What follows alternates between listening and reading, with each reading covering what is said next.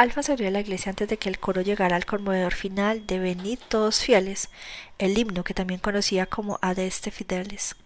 Al encontrarse con la noche en el exterior, siguió escuchando la letra y las notas apagadas detrás de él. Capítulo 50. ¿Quién no abrirá su puerta? Ross los encontró esperando afuera en la acera que conducían al estacionamiento. El frío era tan intenso que todos exhalaban vaho. Tuvieron que cubrirse bien con los gorros y apretar sus bufandas. Los inviernos de Nueva Inglaterra pueden variar de forma extrema. El deshielo y las oleadas de frío parecen alternarse y crear ciclos rápidos que hacen a todos sentirse un poco deprimidos y abatidos, temerosos de contagiarse de influenza, alerta todo el tiempo contra los resfríos. Un día toda la zona puede terminar cubierta por blanca e inmaculada nieve como sacada de tarjeta postal y al siguiente caería una lluvia gélida que transformará todo en lodo y hielo. Eso era una de esas noches árticas con viento brusco e inclemente que soplaba desde Canadá. El fenómeno empezaba a acumular la intensidad necesaria para que los comentaristas meteorológicos de televisión advirtieran sobre severas ventiscas de temperaturas bajo cero y para que los indigentes se guarecieran en los refugios. Hubo una ráfaga de felicitaciones. Kate abrazó a Ross, Connor le hizo la reverencia tipo no lo merecemos, que hacían Wayne y Gar de Wayne World cuando los sketches aparecían en el programa Saturday Night Live y Nicky le dijo Chocas a 5 PM1, qué buen espectáculo, añadió. Fue muy divertido, me encantó tú solo en esa canción de fiesta de San Esteban. De hecho, siempre he querido saber cuándo se celebra. En realidad es el 26, explicó Ross. Pasado mañana. Día del boxeo en Gran Bretaña, intervino Connor, una fecha importante para la Liga Premier inglesa. Todo el día hay encuentros entre rivales tradicionales. Ya es tarde, dijo Kate, pero todavía podemos celebrar juntos un rato. En casa tengo galletas y un pastel que horneé, café y chocolate caliente, para brindar por el señor Tenor, dijo, dándole un cariñoso codazo a Ross. Me encantaría, dijo Nicky lo más rápido que pudo. Sabía que sus padres declinarían la invitación porque Kate usaba azúcar para cocinar. Como siempre, la madre de Nicky aceptó. Está bien, cariño, pero no hasta muy tarde, ¿de acuerdo? Nicky quiso decirle, ya no soy una niña, pero no lo hizo. Una galleta y una taza de chocolate, prometió. Luego Connor me acompañará a casa. Regresa a las nueve y treinta a más tardar. A las diez, replicó Nicky. Su madre sonrió, la típica negociación con los adolescentes. A las nueve y cuarenta y cinco, dijo tajantemente. Contamos contigo, Connor, añadió dirigiéndose al novio de su hija. Por supuesto. Estaré ahí a las dos a.m. sin falta, respondió con una sonrisa y de buen humor, contagiado por la atmósfera que se respiraba tras el concierto. Nicky quiere ver a Santa Claus bajar por la chimenea. Todos rieron a pesar del frío.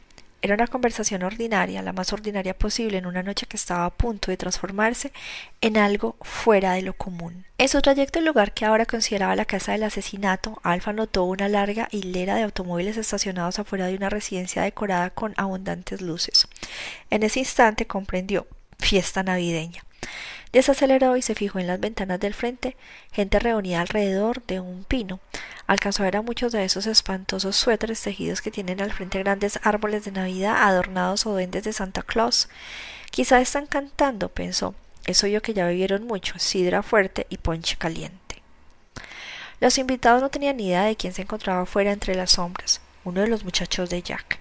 Se sintió como un tiburón en el mar desplazándose entre los nadadores sin ser visto. La contradicción entre las celebraciones navideñas y el inminente horror electrizaba su cuerpo. ¿Quién sospecharía esta noche? Casi rió en voz alta al imaginar una conversación ficticia. ¿Qué es ese ruido, cariño? Pues es el viejo San Nicolás aterrizado en el techo con su trineo y los renos. ¿O serán los muchachos de Jack? Hizo una nota mental de la ubicación de la fiesta navideña y calculó la distancia a la casa del asesinato. La fiesta podría serle útil. Detectar la posibilidad de añadir un poco de espontaneidad a sus planes de asesinato siempre le causaban alegría. Era una especie de confirmación de su creatividad. Se detuvo a un lado de la calle justo donde les dijo a Charlie y a Delta que se reunirían, a menos de medio kilómetro de la casa de Sokoa.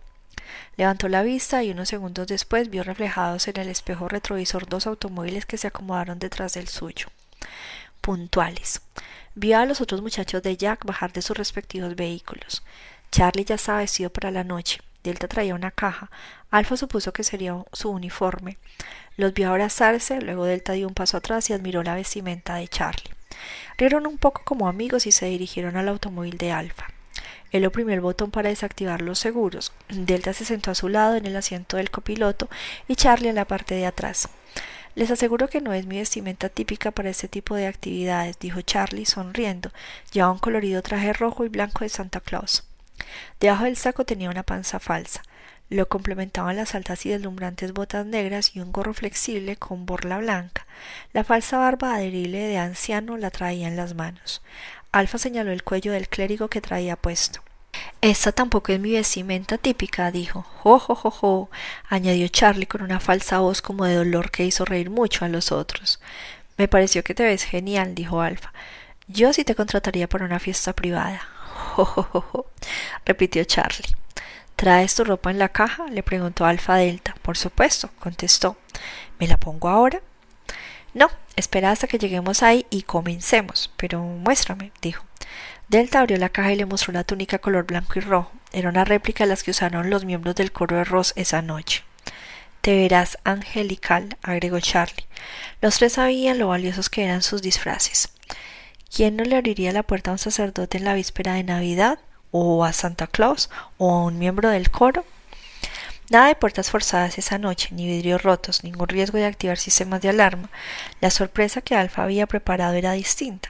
A todos los invitaría a pasar. Esa noche más que ninguna otra las puertas se abrirían a la caridad. Los tres apreciaban la importancia de la actitud mental de la gente de esa temporada. Había muchas maneras imaginables de que los muchachos de Jack podrían atacar, pero no tocando directo a la puerta. Alfa asintió. De acuerdo, dijo. En su camino hacia acá pasaron por alguna fiesta a seis calles de aquí. Me voy a estacionar en la fila de vehículos afuera de esa casa. Será el lugar perfecto para ocultar el automóvil. Charlie, deja el tuyo aquí y ve con Delta con en el suyo. Asegúrense de guardar en la bolsa de Santa todo lo que necesiten. Entendido, dijo Charlie. Delta, sígueme a la fiesta. Luego todos iremos en el mismo vehículo a la casa de Sokoa y lanzaremos el ataque desde ahí. Mantendremos los tres vehículos separados, huiremos en el de Delta, pero luego nos dispersaremos. Uno, dos, tres. Tres individuos regresando a casa después de una fiesta navideña. ¿A quien podría parecerle que haya algo de malo en ello? explicó. No hay nada de malo, pensó Charlie. Aquí tienen sus regalos de Navidad, agregó Alfa, al mismo tiempo que les entregaba un iPad nuevo a cada uno. Me tomé la libertad de hacerles a esos aparatos un discreto ajuste previo al suceso. Están preparados para que podamos comunicarnos entre nosotros ya que nos encontraremos en lugares distintos. Solo den clic en el icono para compartir video. La pantalla se para que los tres podamos ver lo que están haciendo los otros. Con eso nos aseguraremos de que la de hoy sea una experiencia compartida al máximo a pesar de estar apartados. Además, los iPads estarán grabándonos por separado. Así podremos editar un poco las grabaciones y usarlas para hacer un solo video de gran calidad. Será el que le enviaremos a la Gestapo cuando llegue el momento idóneo. Genial, dijo Charlie, qué ganas de ver toda la acción en YouTube.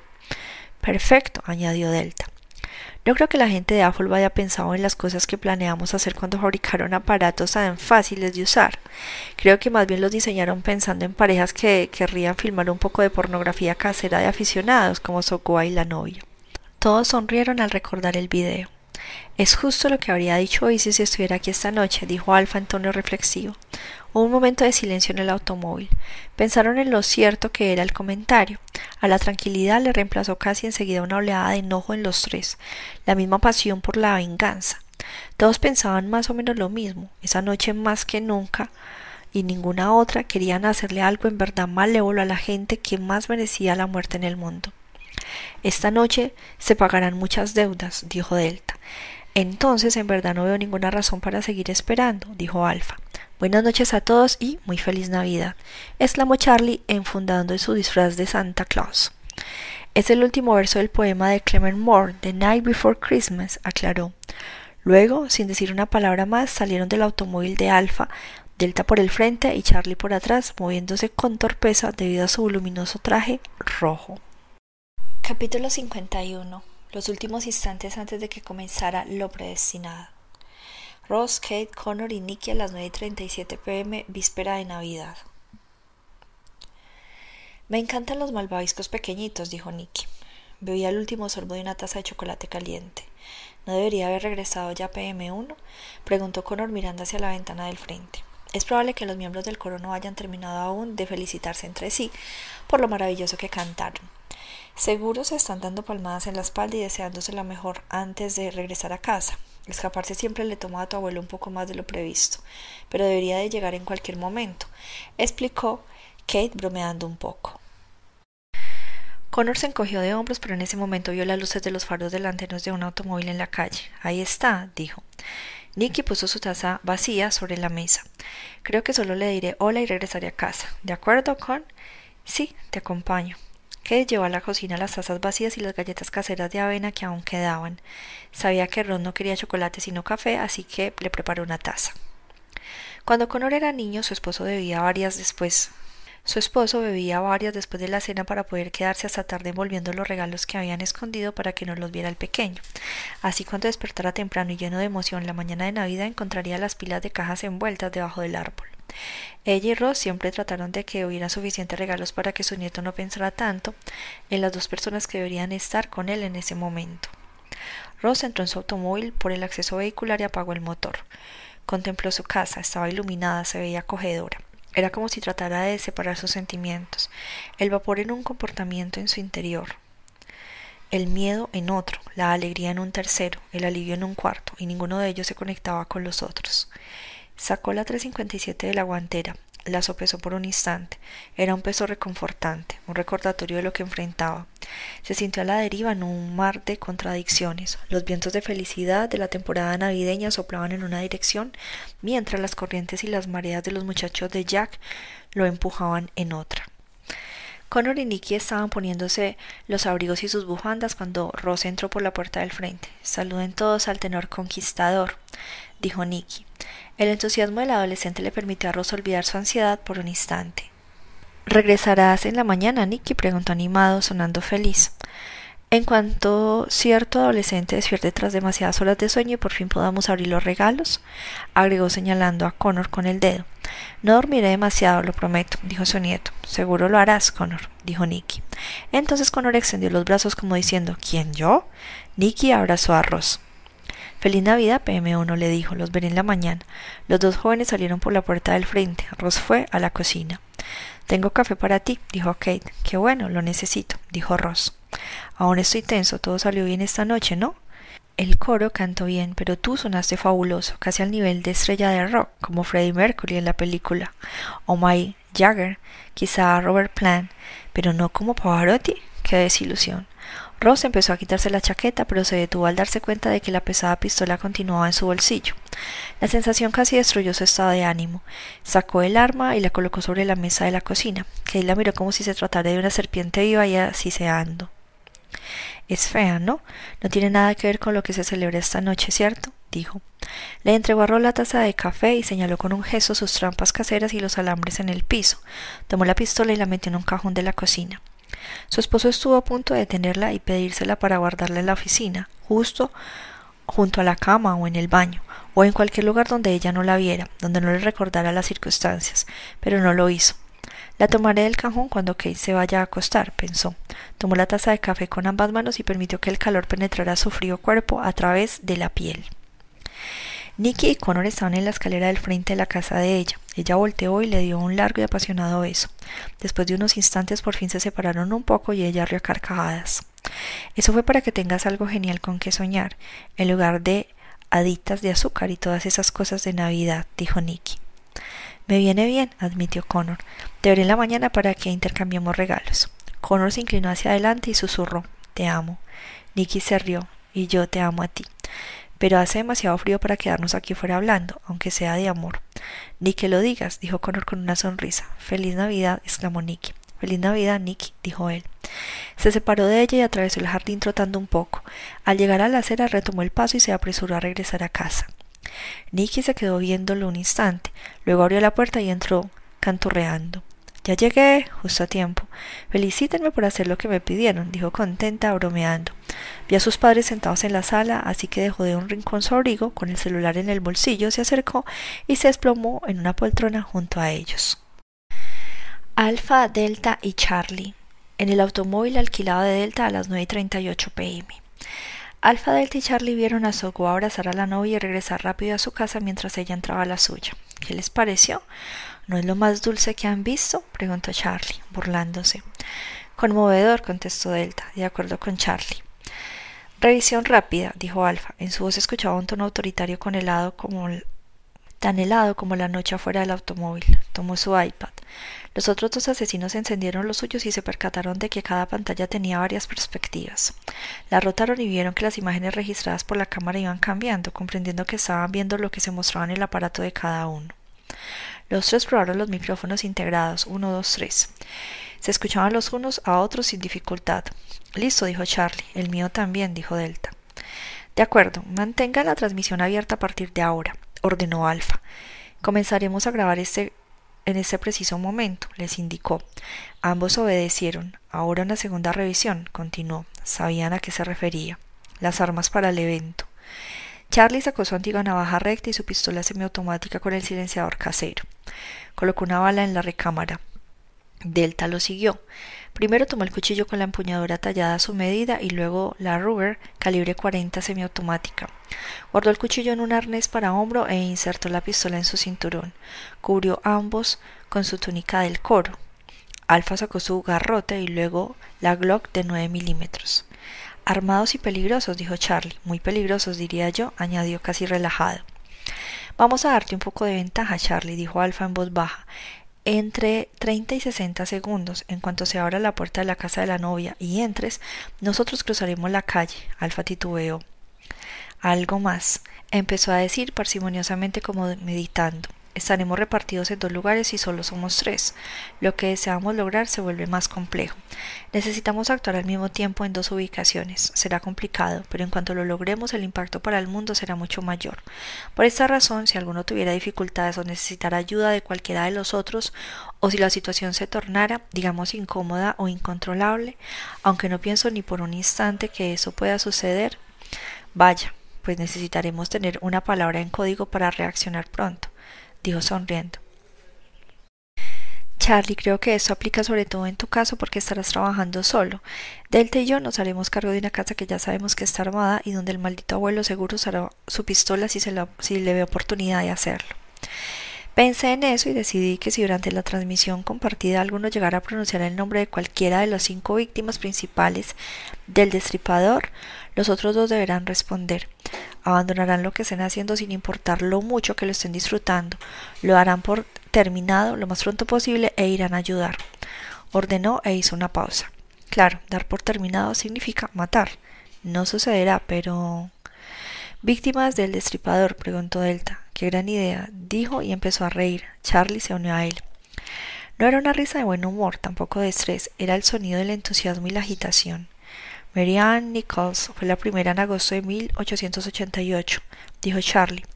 Apostaría a que hacía menos frío que esta noche. Annie Chapman, Elizabeth Street o Catherine Eddowes, añadió Delta, parecía estar pensando, y Mary Jane Kelly.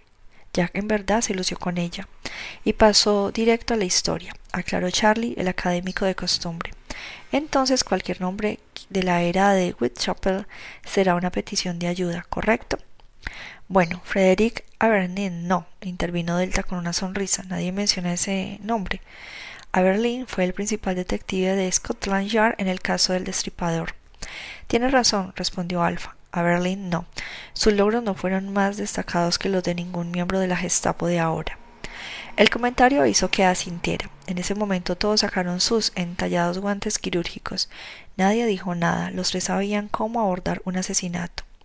Cuando hayamos terminado nos reuniremos aquí. Delta, lo mejor será dejar el automóvil abierto y las llaves en el tablero para que cualquiera de los tres pueda tomarlas si decidimos salir rápido. Pero claro, eso no sucederá. En realidad tenemos toda la noche para trabajar, dijo Alfa. Miró directo a los ojos a los otros dos muchachos de Jack. Sonrió como Santa Claus entregando los regalos a las niñas y a los niños buenos. Él siempre termina en una sola noche, nosotros también lo haremos. Los otros asintieron. Charlie se pegó a la barba blanca a la cara y se ajustó el sombrero de Santa. ¿Cómo me veo? preguntó, y no se reían. Como un santa muy perdido buscando una fiesta navideña, dijo Alfa, justo como debes verte, inocente. Jo, jo, jo, repitió Charlie como poco antes. Solo que esta noche Santa se dará a sí mismo un regalo, tal vez el mejor de toda su vida. Sacudió la cabeza como si estuviera pensando. ¿Qué sucede? preguntó Alfa. Charlie suspiró. Es que siempre he querido, pues, aquietar a alguno de mis alumnos de la universidad. Son engreídos, egocéntricos e irritantes. Se cree con derecho a todo, logran sacar lo peor que hay en mí. En fin, supongo que lidiar esta noche con la novia deberá bastarme. Delta sonrió. Lo sabía, exclamó. ¿Qué? Siempre me pareció que eras alguien con una sólida preparación académica, inteligente, intelectual. ¿De qué das clase? Antropología. Tengo un doctorado. Lo sabía, es genial, exclamó Delta. Puedes viajar, hacer cosas increíbles. Por supuesto, dijo Charlie con una gran sonrisa. Alfa le recordó a ambos, no olviden que todos necesitamos ver, y es importante que Soukoa también lo haga, antes de que, dijo con una sonrisa, haga su salida. Un sentimiento de emoción se apoderó de los tres. Delta acarició la parte blanca de su falsa túnica de miembro del coro y luego recorrió con un dedo los bordes rojos. Espero que no me pidan que cante, dijo. Me delataría en ese momento. Su broma logró borrar toda la tensión previa al asesinato que se sentía en el automóvil. Vamos, dijo Alfa. Será una gran noche. Los tres asesinos unieron sus manos como lo habían hecho en el restaurante. Los veré en un rato, dijo Charlie, y no lo olviden, tenemos estándares muy altos que mantener, añadió.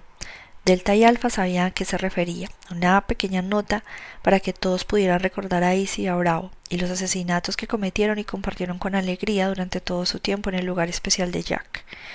Con umbra de silencio hicieron patente su acuerdo absoluto. Charlie, el primero de los tres, Jack, en fila para matar, salió de la parte trasera del automóvil y cerró la puerta con delicadeza y discreción. Dudó por un instante, miró a un lado y al otro de la calle como buscando algo ni una criatura en movimiento, ni siquiera un ratón. Se dirigió con presteza a la casa de la novia. La emoción por lo que iba a hacer mantenía el calor de su cuerpo, a tal punto que pudo ignorar la gélida temperatura nocturna. Capítulo 52 Lo que aprendieron los niños en su primer encuentro con uno de los muchachos de Jack. El primer asalto, la llegada de Charlie a la casa de la novia. El sonido del timbre los tomó a los tres por sorpresa. La mamá de Nicky preguntó por reflejo ¿Quién podrá ser? ¿Habrá olvidado algo Connor? se preguntó ella. Su padre se levantó del sillón y dijo Iré a ver quién es. Lo oyó cruzar la sala y dirigirse a la puerta del frente. Unos segundos después lo oyó decir Es un hombre vestido de Santa Claus. Nicky tuvo la abrumadora sensación de que algo no andaba bien, no era lógico. Un traje de Santa en la víspera de Navidad era lo más normal del mundo, pero de pronto a ella le pareció lo contrario. Escuchó a su padre abrir la puerta.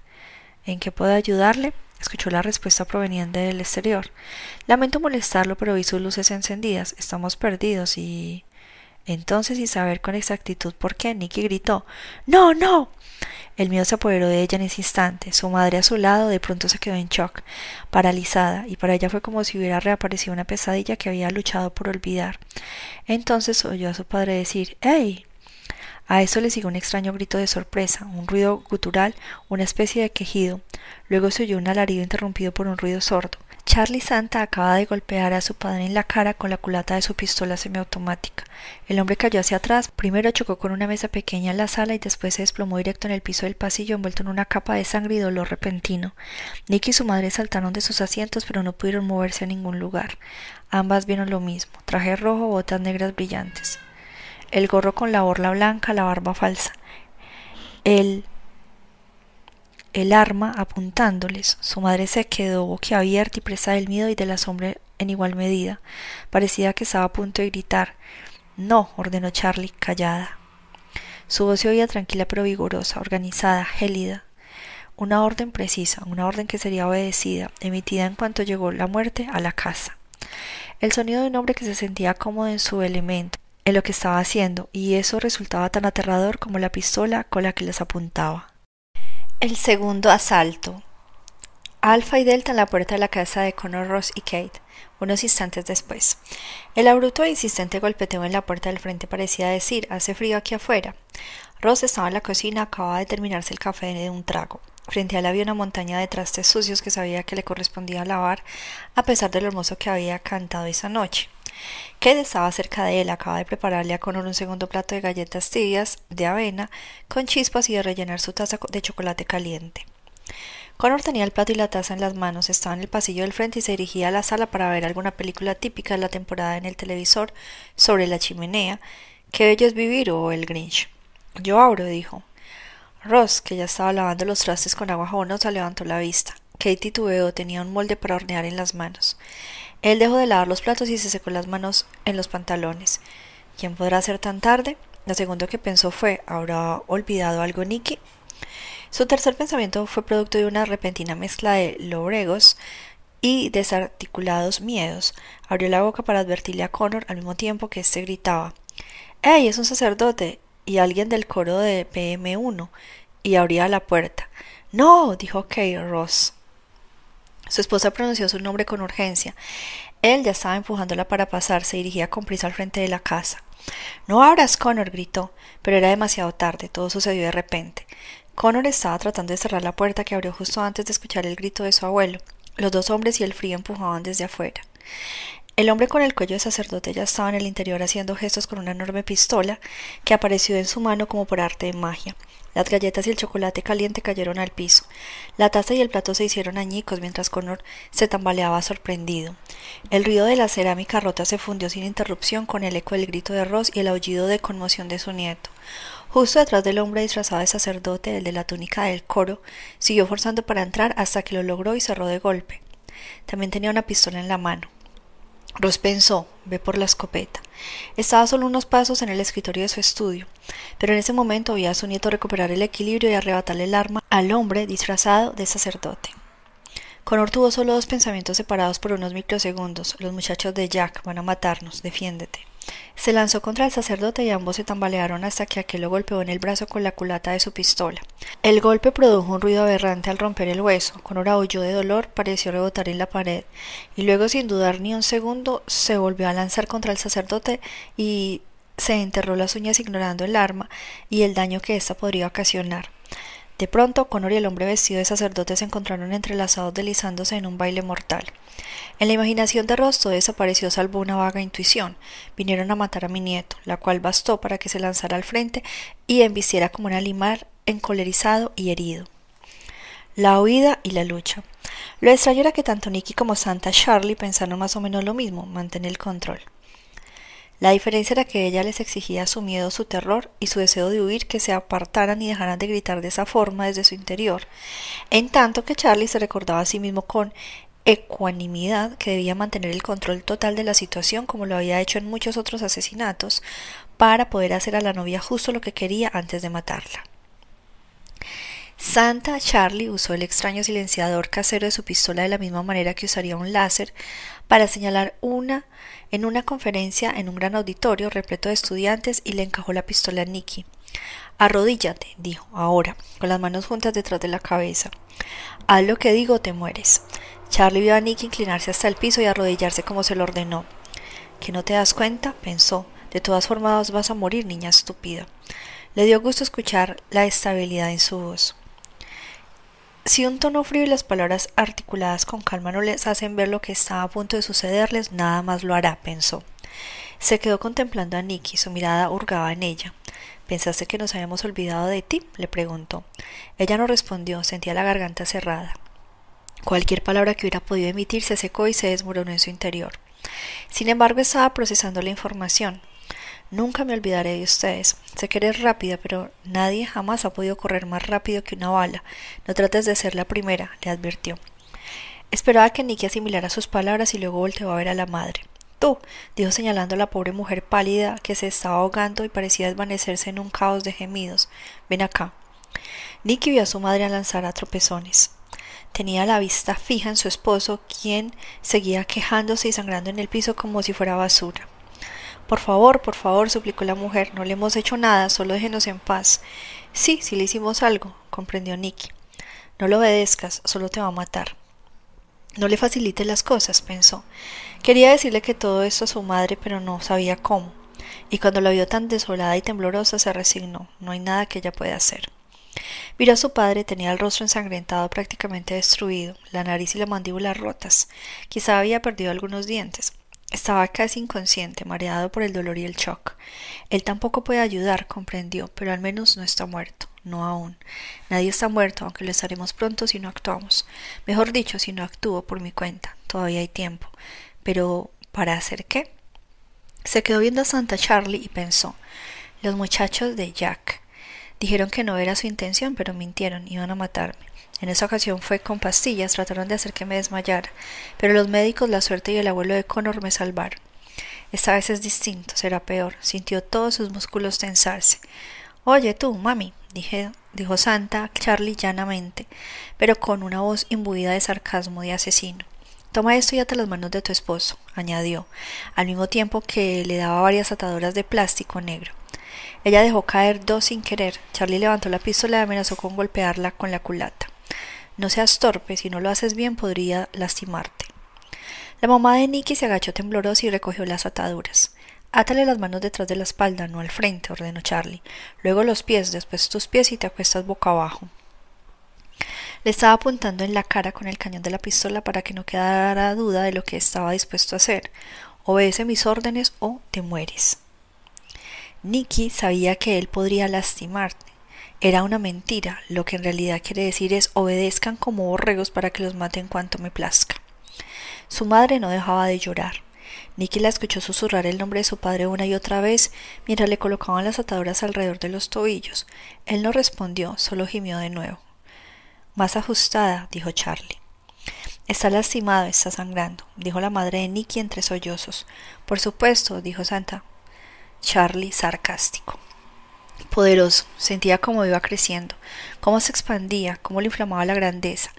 Era como si fuera más fuerte, más inteligente, mejor a cada segundo, a medida que todos los momentos que había anticipado y sobre los que había fantaseado se iban consolidando en una realidad absoluta. Le encantaba el sentimiento, sentía oleadas de poder, corriente eléctrica en su interior. Era como estar en medio de un sueño maravilloso que empezaba a disolverse y transformarse en una promisoria realidad sin fronteras entre el sueño y la vigilia. En una entidad que era ambas cosas. Volteó de golpe a ver a Nicky. ¿Y tú? Novia de Sogoa, no te muevas, no hables, no hagas nada, porque lo contrario te disparo a ti primero, o tal vez sea mejor que les dispare a tus padres antes para que los veas morir, sabiendo que en realidad los mataste tú con tu estupidez y tu imprudencia, ¿entiendes? Sí, contestó con una especie de graznido, con una voz casi irreconocible. Si quieres que vivan, quédate donde estás, advirtió Charlie. Mentiroso. Sé lo que tienes planeado. Nos vas a matar a todos de cualquier manera.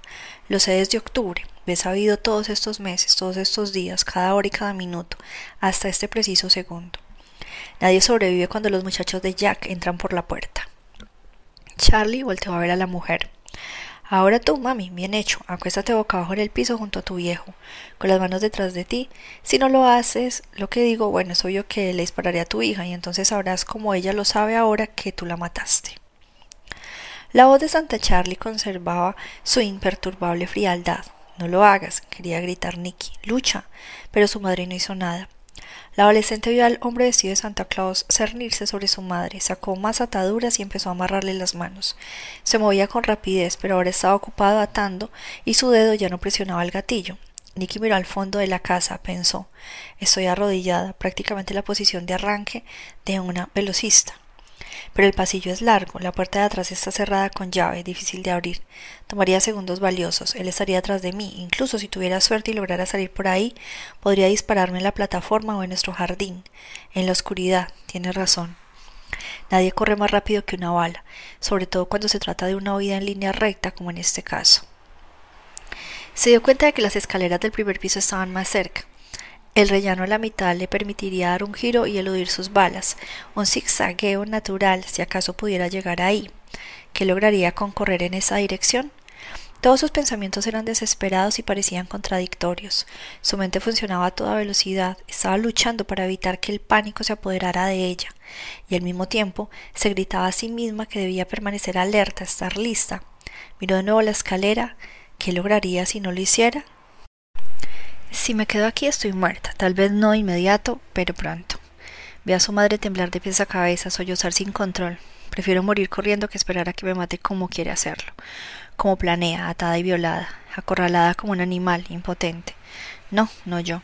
Yo he corrido desde que era un bebé, es lo que amo, es lo que mejor hago. Si debo morir, no se me ocurre mejor manera que corriendo. Maldita sea, mami, no te muevas, dijo Santa Charlie enojado. En ese momento se oyó un ruido inesperado y Nicky vio a Santa buscar tiendas en su bolsillo. Era un ruido desarticulado y al parecer distante, metálico pero inconfundible. Ecos de una batalla. Santa pareció distraerse y perderse entre el sonido de la madre retorciéndose y gimiendo de miedo y los nuevos ruidos que venían de otro sitio. Nadie sabía qué demonios pasaba. Algo no estaba saliendo como debía. Connor, pensó Nicky, luchando, no tendré otra oportunidad. Ve, ahora y con fuerza inmensa dejó caer sus manos hasta el piso y se impulsó hacia arriba. Con tres rápidas zancadas ya había llegado a la escalera. Se asió al pasamanos para estabilizarse, giró para subir y empezó a subir de dos en dos escalones con cada salto. No se dio cuenta de que el hecho de no haber corrido presa del pánico hacia una salida resultaba muy sorpresivo e inesperado. Subir en lugar de salir, Tomás Santa por sorpresa. Sentía sus músculos acoplarse, estallar por la exigencia, impulsarse cada vez que se apoyaba en el piso, de 0 a 60 en cuestión de milisegundos. Estallido inicial y aceleramiento final en una carrera que no podía darse el lujo de perder. Oye, alcanzó a oír eso. Detente. Escuchó el poc poc poc de las tres balas silenciadas que Charlie le disparó y luego los tres golpes apagados de los tiros golpeando el panel de yeso. Un cuarto tiro convirtió el barandal detrás de ella en astillas que le rebotaron en el trasero. La bala pegó en una imagen de Nick y sus padres afuera del restaurante y el vidrio de la fotografía familiar se hizo añicos en cuanto cayó al piso. Ella continuó subiendo por las escaleras, no se dirigía a un lugar seguro, solo buscaba, quizá, unos segundos más de vida. Su afiorada imaginación le decía que valía la pena. Después de que Delta entró por la puerta y la cerró de golpe, chocó hacia atrás por la fuerza con que Alfa rebotó en él tras el ataque repentino de Connor. Delta rebotó contra la puerta, se golpeó la cabeza con el marco de madera y se mareó. Aún así trató de mantener firme su pistola y apuntarle al adolescente, pero no pudo. Y segundos después, cuando el abuelo se lanzó contra los tres en el reducido espacio del pasillo, le disparó desenfrenadamente. El control, algo tan esencial para todos, se evaporó en un instante. Los muchachos de Jack nunca habían vivido la singular experiencia del combate mano a mano de una forma tan cercana, en ninguno de los asesinatos que habían cometido. En pocas palabras, nunca nadie se había defendido. Todas las víctimas que fueron dominadas de forma profesional, atadas y amordazadas sin saber lo que les sucedería, simplemente accedieron a morir. Alfa conocía cada nota de la melodía de la muerte, de la adquisición a la ejecución. En el caso de Delta todos habían sido espasmos exquisitos y repentinos, crescendos hacia el asesinato, instantes sorpresivos en los que el filo de su cuchillo rajó gargantas que no sospechaban nada, gargantas de las que emanó la vida a borbotones sin saber lo que les acababa de suceder, mientras él saboreaba el momento como un amante satisfecho. Pero esa situación era por completo distinta, no se parecía ni al estilo de Alfa ni al de Delta era inesperada. No estaban preparados para ella, no era lo que ninguno de los dos había anticipado. Sabían que sus disfraces les abrirían la puerta y se suponía que a partir de ahí todo sería simple. Esperaban conformidad, no una batalla. Las manos lucharon por el control de las armas, golpes, estrangulamientos, cuerpos retorcidos, gruñidos salvajes y aullidos, gritos de guerra y el ruido de muebles rompiéndose. Todo esto inundó el pequeño recibidor. Los cuerpos fusionados eran algo distinto a todo lo que Alfa y Delta habían enfrentado. En sus asesinatos anteriores, cada acercamiento físico del que disfrutaron formó parte de un diseño íntimo. Esta riña no se parecía en nada a sus aventuras en el universo de la muerte. Sin embargo, ninguno de los dos alcanzaba a comprenderlo, estando en medio de ese embrollo corporal. La verdad era que no estaban preparados para batallas confusas y caóticas como esa. Alfa sintió una punzada de pánico.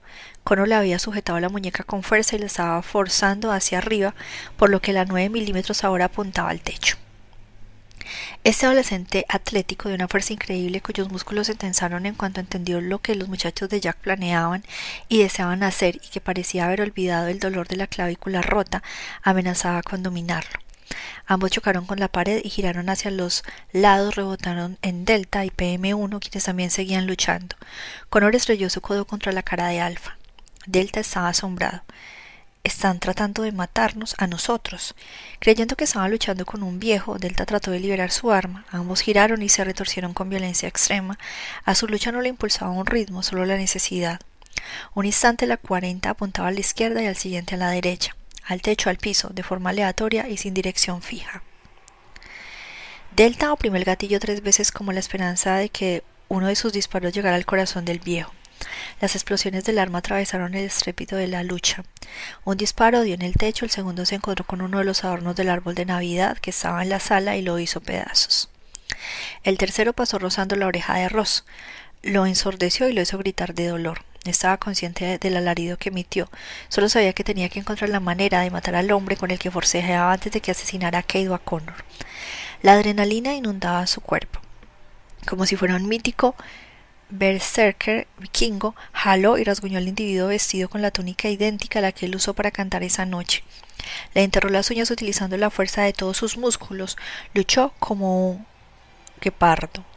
Nunca en su vida había enfrentado algo con tanto coraje. Todos esos años, cada segundo de su tranquila vida en los suburbios, cada segundo de su rutina, de su ordinaria existencia como académico organizado, cantante de coro de la iglesia y abuelo diligente, desaparecieron, y entonces surgió el breve pasado que había ocultado. Volvió a ser aquel marín letal de 19 años, entrenado para combatir, veterano de luchas sangrientas, decidido, intrépido.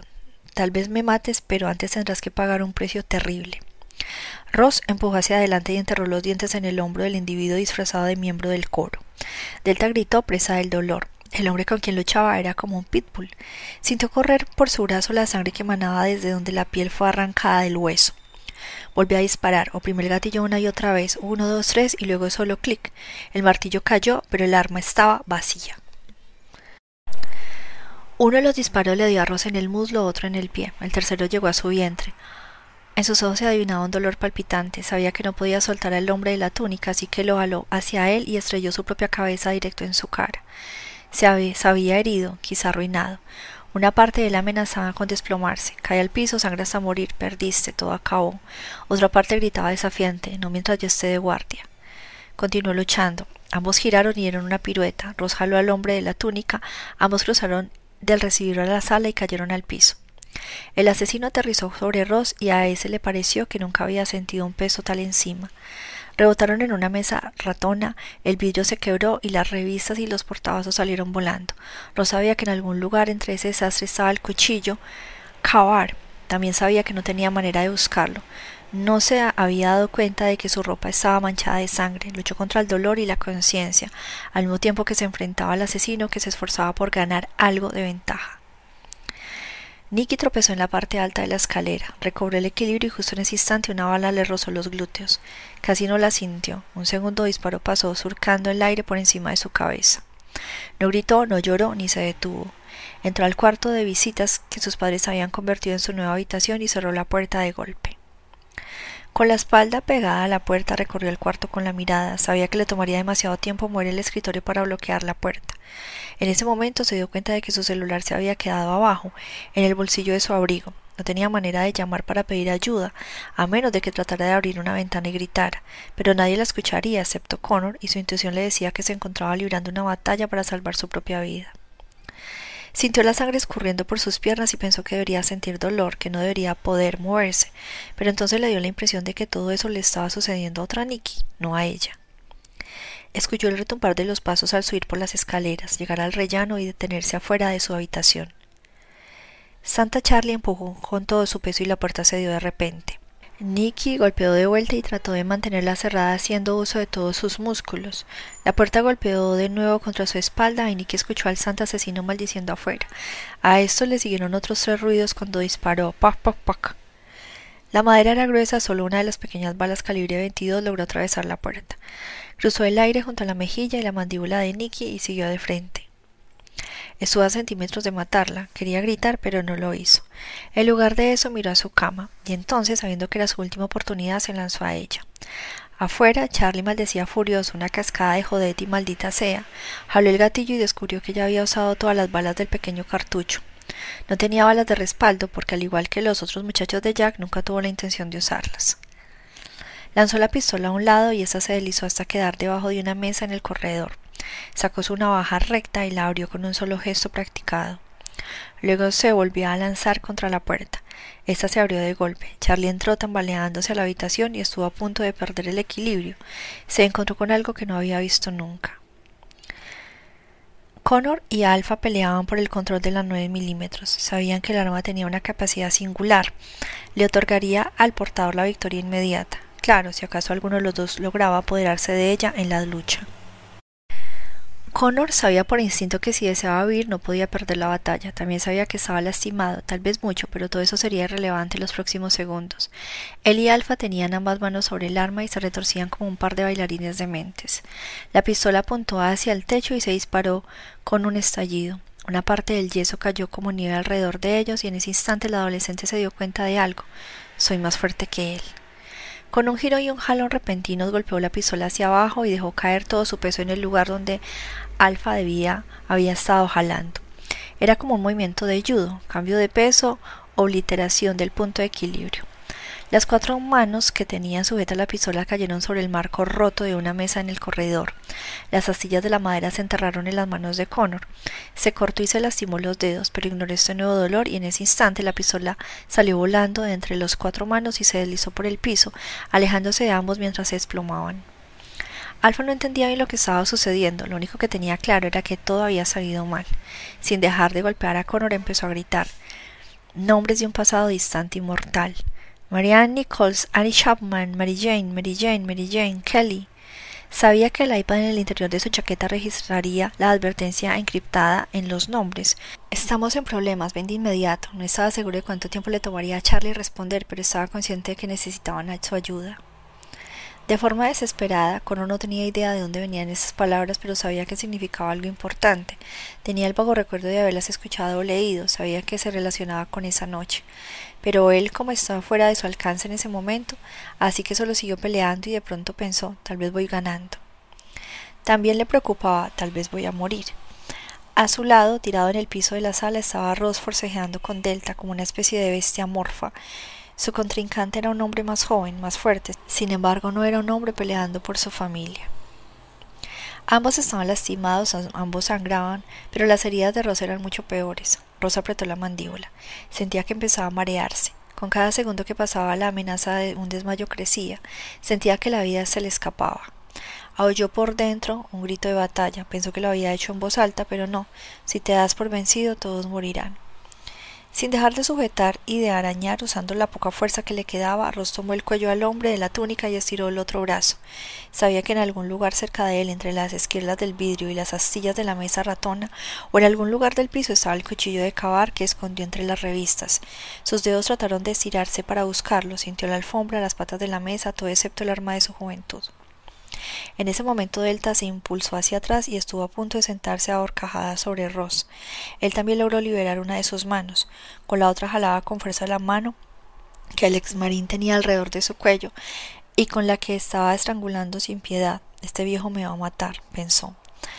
Tocó su vestimenta de miembro del coro, la túnica no dejaba de ondear y había dejado de ser un exitoso disfraz tipo buenas noches, me permite pasar para convertirse en un embrollo y un obstáculo.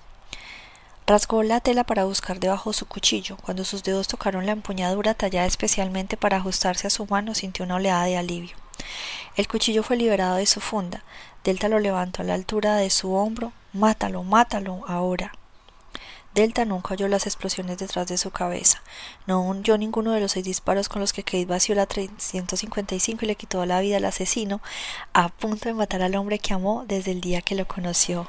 Un oso de peluche, un almohadón extravagante, dos almohadas decorativas, dos almohadas normales, un edredón multicolores, una cobija de lana para el invierno, sábanas blancas. Nicky hurgó debajo de todo eso y en su mano el tremendo cuchillo cerrado de cocina que robó el restaurante de sus padres y que tenía oculto debajo de la ropa de cama. Asió bien la empuñadura y giró hacia la puerta de la habitación en cuanto Santa Claus la atravesó empujando. Vio la navaja que tenía en la mano y que sustituía la pistola, y de pronto sintió una oleada de posibilidad, de pronto las probabilidades parecían haberse emparejado. Estaba sobre la cama arrodillada mirándolo de frente. Cortó con el cuchillo el aire de una forma salvaje como Ro le había enseñado. Se preparó para atacar. Eso fue lo que vio Charlie, lo que lo tomó por sorpresa y lo dejó paralizado. Un repentino silencio entre ellos. Lo único que se oían eran los profundos resoplidos de ambos. Jamás había visto una mujer joven dispuesta a luchar. Recobró el equilibrio, se quedó contemplando a la novia, reflexionó la cintura y se colocó en posición de ataque. Calculó con rapidez, sopesando, analizando la situación. Yo sé cómo matar, ella no, no lo creo. Mátala ahora. ¿Cómo? Nicky echó hacia el frente el cuchillo. Vamos, dijo con voz aguda pero feroz. Una valquiria, fría, decidida, de pronto pareció que había perdido el temor. Charlie nunca había escuchado eso. Lo perturbó profundamente, lo hizo titubear. Por primera vez en muchos asesinatos no sabía qué hacer. Cambió su peso a la pierna derecha, luego a la izquierda, como preparándose para atacar. Ella lo siguió con la vista y con los hombros, preparándose también. Santa Charlie dio un paso atrás. Nunca había tenido que retroceder en sus aventuras. Calculó, puedo matarla, quizá. Pero la probabilidad de que ella me corte con ese cuchillo antes de morir es la misma, y así no podré violarla como quiero, como necesito, como lo merezco. ADN, sangre, mi sangre, mala idea. ¿Qué me queda después de eso? Un callejón sin salida. Lo recorrió un terrible escalofrío. De pronto, desde el interior de su chaqueta oyó el iPad oculto que lo conectaba a la otra casa con el que planeaba grabar su éxito de aquella noche. Era el ruido de un tiroteo descontrolado. Sabía lo que significaba, no del todo, pero tenía una idea. Todo está mal, todo se había arruinado. Todo lo que dio por hecho respecto a esa noche había sido un error. Las fantasías de Charlie se disiparon en ese momento. Fue como si lo que los muchachos de Jack lograron a lo largo de los años se desvaneciera frente a él. De pronto todo lo que planeaba hacer con la novia pareció distante. Sintió que empequeñecía, se sintió ordinario. Odió esa sensación, pero al mismo tiempo comprendió que tal vez era lo que lo salvaría. Titubeó de nuevo. Dentro de él su voz de asesino gritaba Acaba, ataca, mátala ahora, puedes hacerlo. La voz del profesor universitario le habló de una forma mucho más razonable e insistió No sabes si puedes ganar, nunca había pasado esto. Siempre estuviste seguro, pero ahora no es así. Los ojos de Nicky brillaban. Vamos, repitió, volvió a cortar en el aire con el cuchillo de cocina. Acero alemán, luego susurró con ira justificada. Jódete, jódete. Vamos, cabrón, vamos. Santa Charlie seguía mirándola. Tomó una decisión. No podía gritar Annie Champagne, Mary Jane Kelly, el iPad para que Alfa Delta vinieran en su ayuda. Esa opción se había esfumado. Ellos tenían sus propios problemas. No me ayudarán. ¿Qué significa todo esto? Sabía la respuesta. Cada uno por su cuenta. Eres una niña con suerte, dijo ondeando la navaja al frente para que Nicky comprendiera lo letal del riesgo. Braconería fuera de lugar, inmerecida. Regresaré antes de lo que te imaginas y entonces morirás es una promesa. Deseo haberlo dicho con más convicción porque no estaba seguro de que la novia le creyera. Giró y salió de ahí sin decir una palabra más.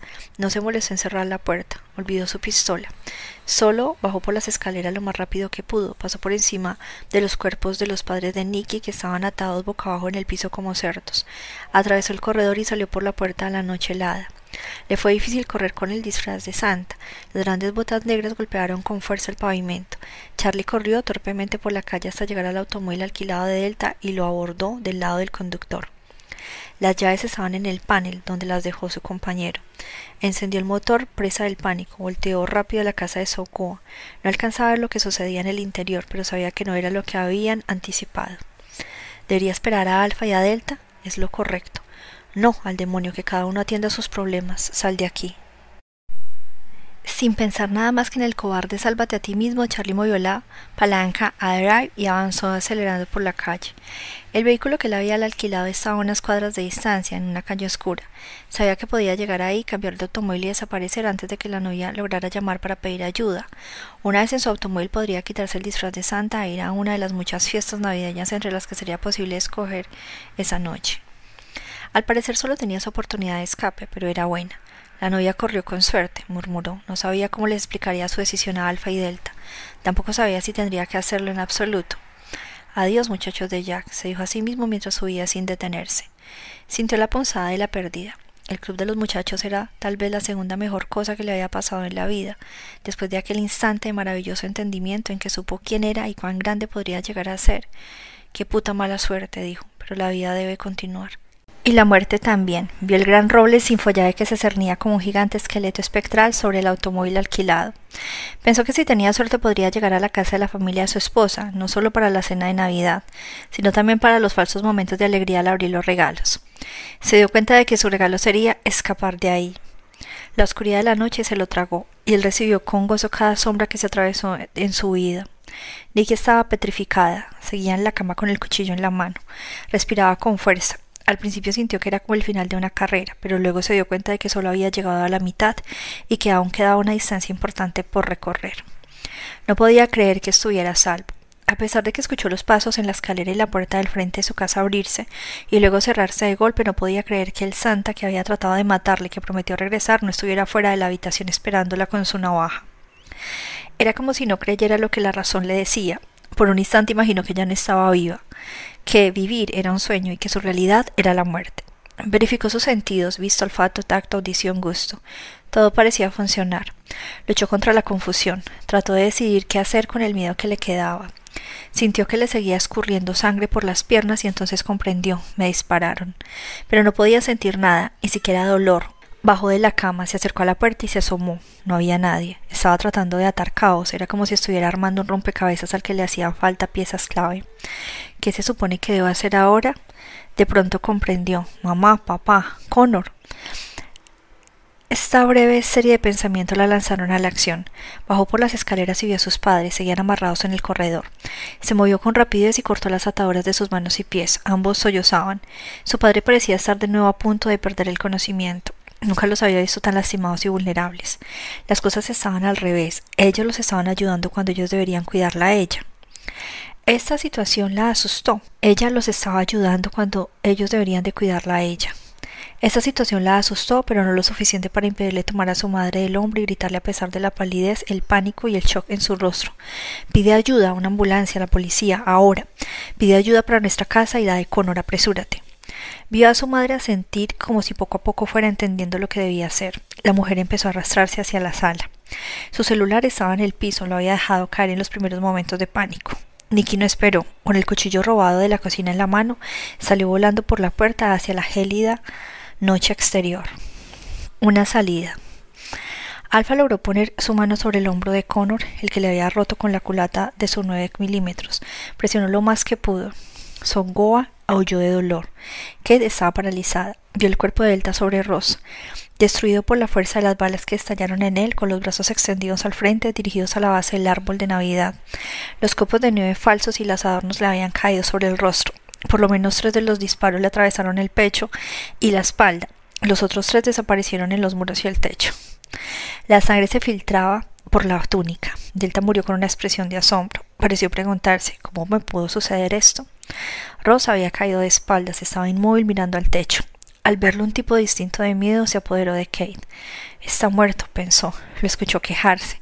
Oyó el grito de Connor, giró hacia él, volvió a levantar la 357, le apuntó al sacerdote aferrado a su nieto y comenzó a disparar sin darse cuenta de que solo se escuchaba clic, clic, clic, porque el arma estaba vacía. Connor sintió rayos de dolor atravesar su cuerpo, explosiones de aflicción, sabía que tenía que seguir luchando sin importar cuán lastimado estuviera. Lanzó al sacerdote contra la pared y lo oyó gritar de dolor. Este movimiento, sin embargo, hizo que al adolescente se le resbalara un poco el asesino. Este aprovechó para liberar su brazo derecho y empezar a golpearlo en la cara y luego en el hombro herido. Connor luchó al mismo tiempo contra el asesino disfrazado de sacerdote y contra el dolor que recorría su cuerpo. Luego, para su sorpresa, el sacerdote lo empujó con fuerza. Sintió que se le escapaba sin remedio de las manos y ambos cayeron al piso. Kate siguió disparando y una y otra vez la pistola vacía. De pronto Connor vio la 9 milímetros que había quedado en un rincón. Alfa también la vio. Un momento después, el sacerdote y el adolescente se arrastraron hacia ella, pero Alfa se detuvo casi tan pronto como empezó a avanzar. Va a llegar antes que yo, también sabía, solo hay una opción. Cuando Connor avanzó, rasguñando el piso del corredor para tratar de alcanzar el arma, Alfa lo pateó con furia justo debajo de las costillas. Tal vez en ese instante habría podido saltar sobre él y recuperar la pistola, pero Kate, al ver esta amenaza, entró en acción. Dejó caer la 357 al piso y se precipitó al otro lado del corredor. Tomó la 9 milímetros con manos torpes y cayó frente a Connor. Trató de sujetarla de la culata y de poner el dedo en el gatillo. Por fin giró hacia el sacerdote que luchaba con su nieto y levantó el arma en una posición que esperaba fuera adecuada para disparar. Sabiendo que tenía poco menos que segundos para salvar a Connor del sacerdote asesino, pero este se había ido. Una buena pregunta. ¿Cuántos? Una mentira. No tengo idea de lo que me estás hablando. La verdad, más de lo que podrías imaginar. Alfa estuvo a punto de resbalarse en los escalones del frente. Cuando logró recuperar el equilibrio, levantó la vista y vio dos cosas. Las luces traseras del automóvil de Delta desapareciendo en la esquina al final de la calle de Sokoa. La puerta del frente de la casa de la novia abriéndose. Luego un destello de cabello rubio. Luego un destello cuando el cuchillo que Nicky tenía en la mano reflejó una de las luces del Porsche. Alfa no tuvo tiempo de formar bien ninguno de los dos pensamientos. Charlie, nos abandonaste. Y Delta ahora está muerto también. Lo único que pudo procesar fue huir y escapar. Y la vaga comprensión de que la novia había logrado de alguna manera transformarse de víctima en amenaza. Así que mejor corrió. Su automóvil no estaba lejos, lo había dejado estacionado fuera de la casa de la fiesta. Creía que podía llegar ahí, sin llamar la atención, y luego escapar, y luego empezar de nuevo. Corrió sobre el césped de la casa de Sogoa y fue dejando tenues huellas sobre la nieve. Llegó a la acera helada tratando de ocultarse en cualquier fragmento de negrura que podía. No sentía el frío a pesar de que éste lo envolvía.